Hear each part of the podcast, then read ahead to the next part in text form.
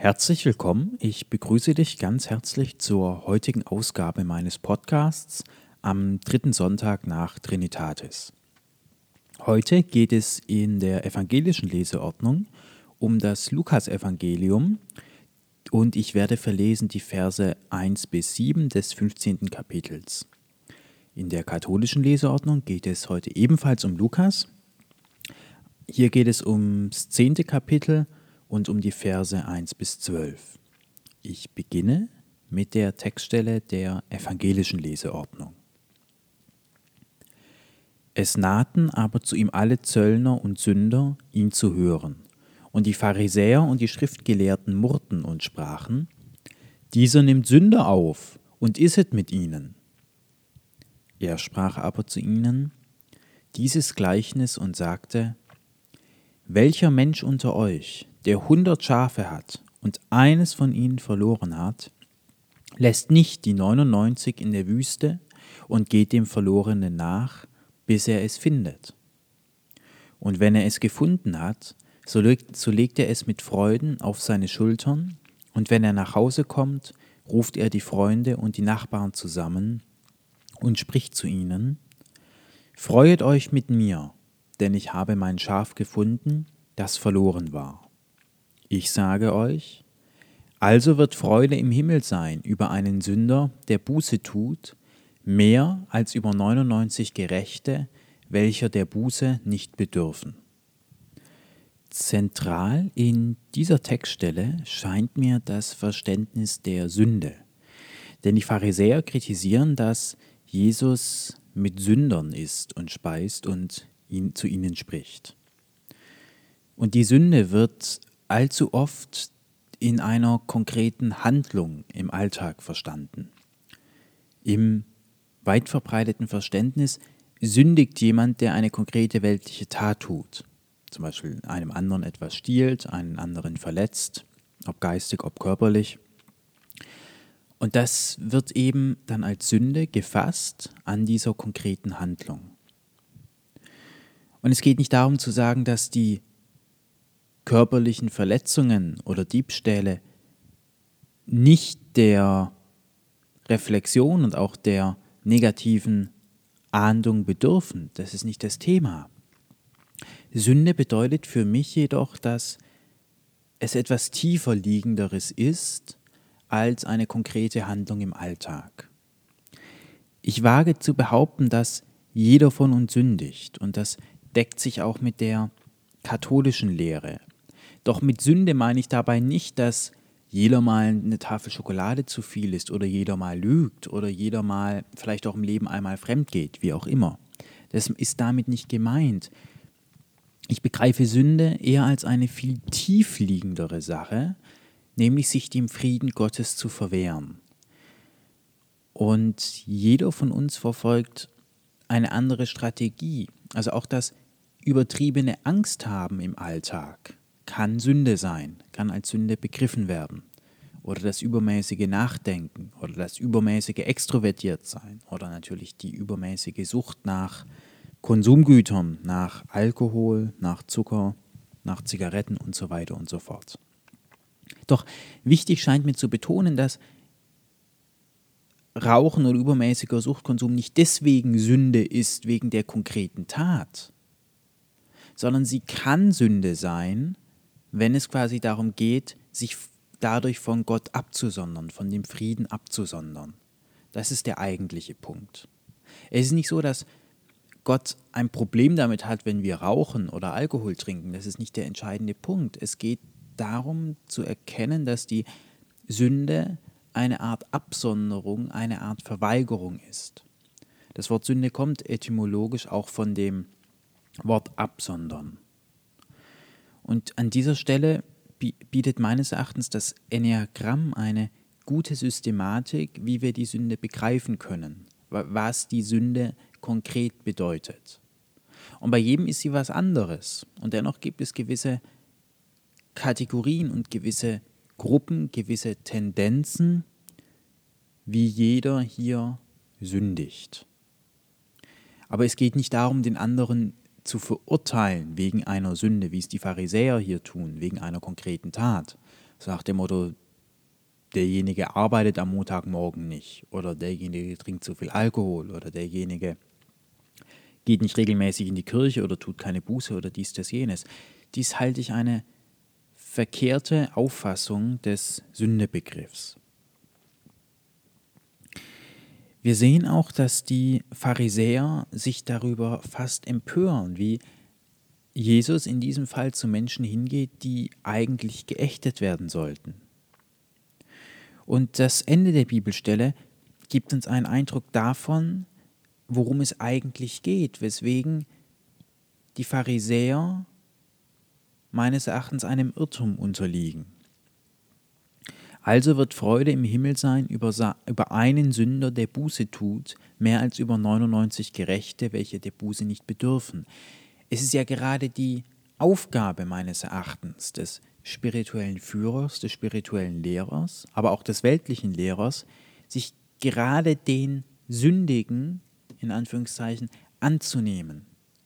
Es ist auch die Aufgabe meines Erachtens des weltlichen Lehrers in der Schule, an der Universität, sich gerade denjenigen anzunehmen, die vielleicht gewisse Dinge noch nicht verstanden haben oder denen es schwerer fällt, gewisse Dinge zu durchdringen. Denn genau dafür ist er ja da. Allzu oft neigen wir dazu, uns als Pharisäer zu begreifen, uns zu verhalten wie die Pharisäer, indem wir andere dafür verurteilen, dass sie sich den Armen, Schwachen, vielleicht auch den Zurückgebliebenen zuwenden. Allzu oft sind wir geneigt zu sagen, ja, die sind ja selber schuld, was gebe ich mich mit denen denn ab? Wer nicht lernt, wer nicht leistet, was soll denn das? Und genau darum geht es aber gerade nicht.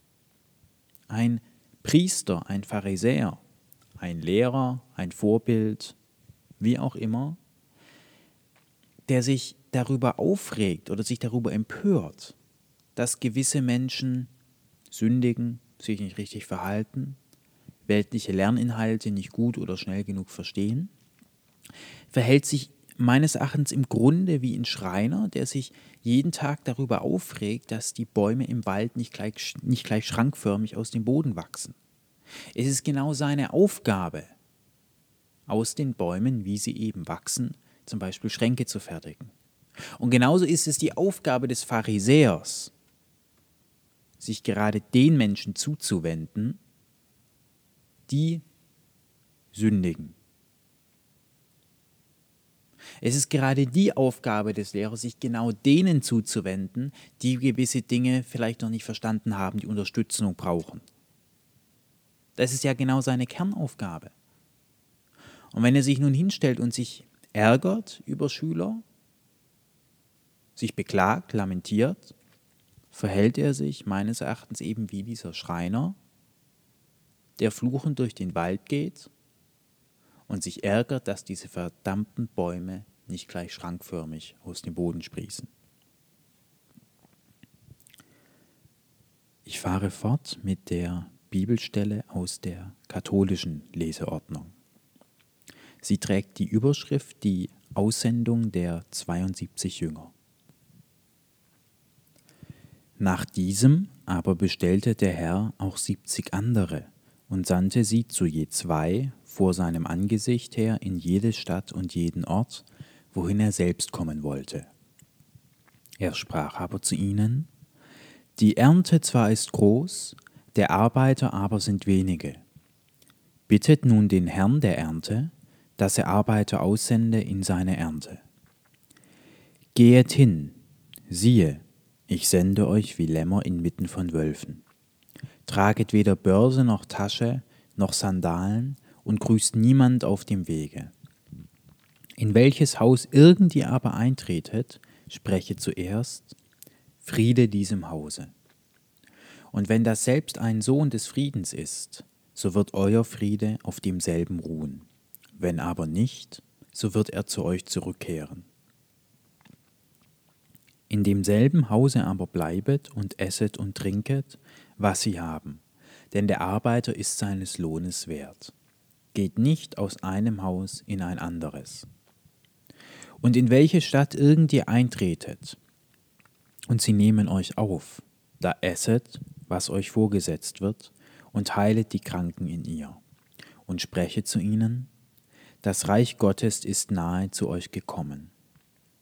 In welche Stadt irgend ihr aber eingetreten seid, und sie nehmen euch nicht auf, da gehet hinaus auf die Straßen und sprechet, auch den Staub, der uns aus eurer Stadt an den Füßen hängt, schütteln wir gegen euch ab.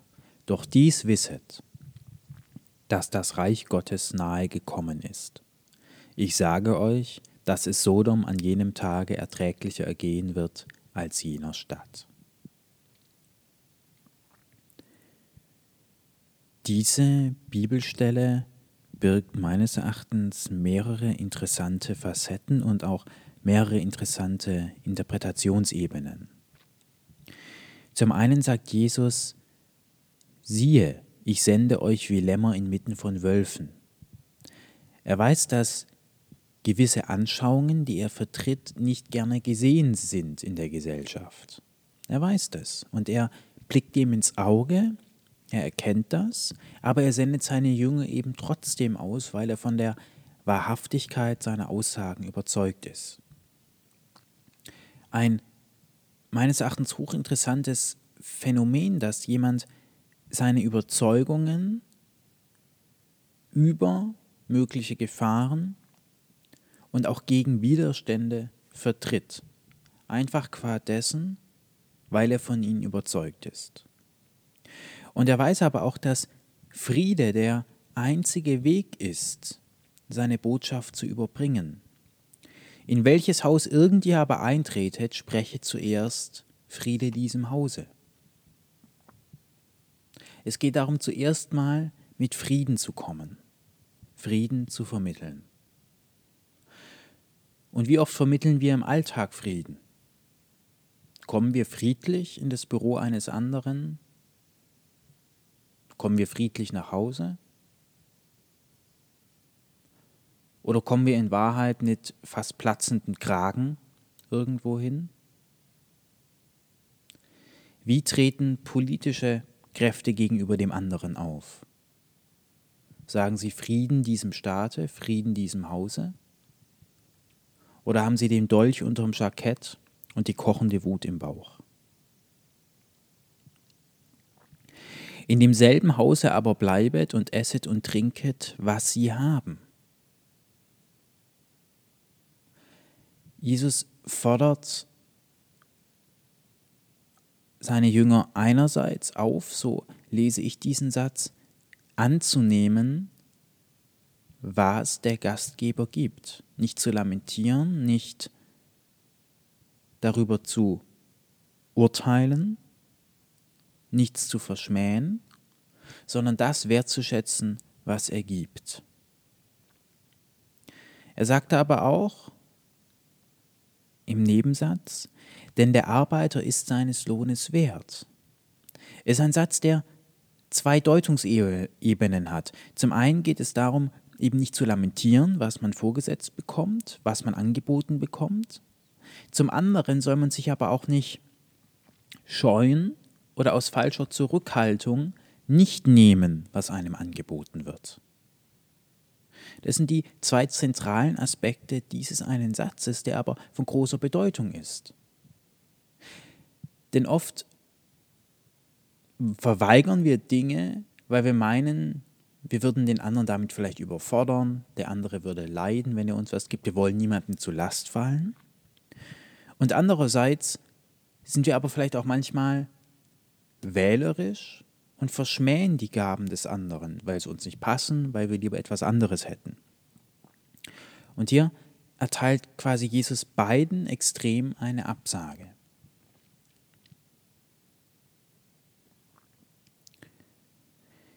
Die Bibelstelle schließt mit einer Drohung. Ab Vers 10 hören wir, in welche Stadt irgend ihr aber eingetreten seid, und sie nehmen euch nicht auf, da gehet hinaus auf ihre Straßen und sprechet, auch den Staub, der uns an eurer Stadt an den Füßen hängt, schütteln wir gegen euch ab.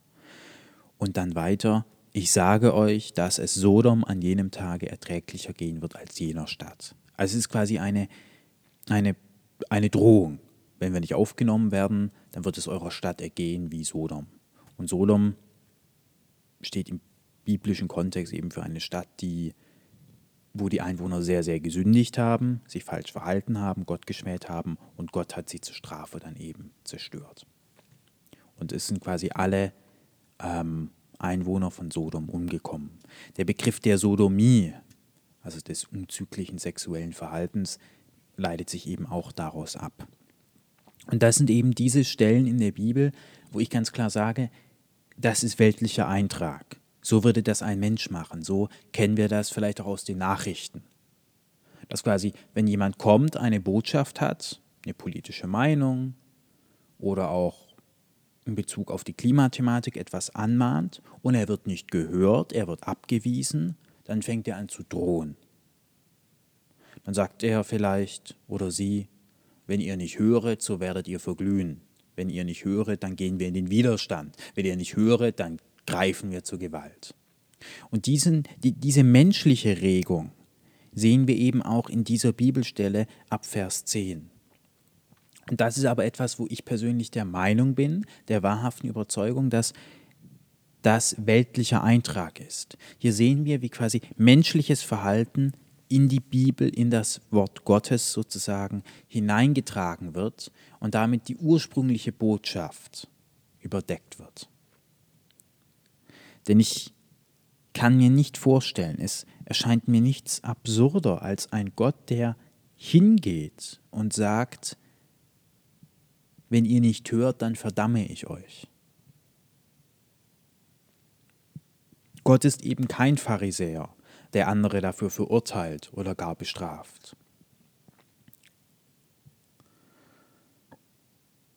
Ich möchte dich, wie jeden Sonntag, auch an diesem Sonntag dazu einladen, eine Minute lang in die Stille zu gehen und über das eben Gesagte zu reflektieren.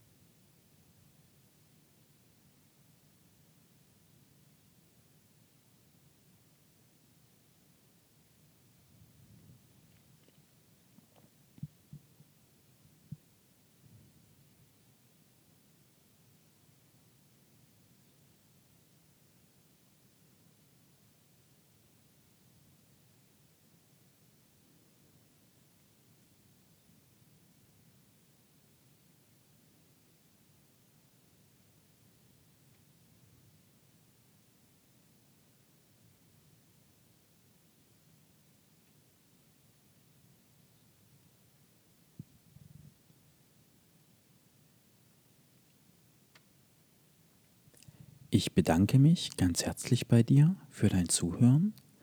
Würde mich sehr freuen, wenn du nächste Woche da wieder dabei bist.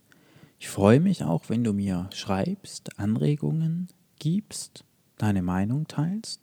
Das kannst du ganz einfach tun, indem du meine Website besuchst, hanno-hülze mit ue und ss.de. Und ich wünsche dir eine ganz entspannte Woche, eine friedvolle Woche. Friede eurem Hause. Das ist die Botschaft. Und ich lade dich dazu ein, mit dieser Botschaft in die neue Woche zu starten. Vielen Dank.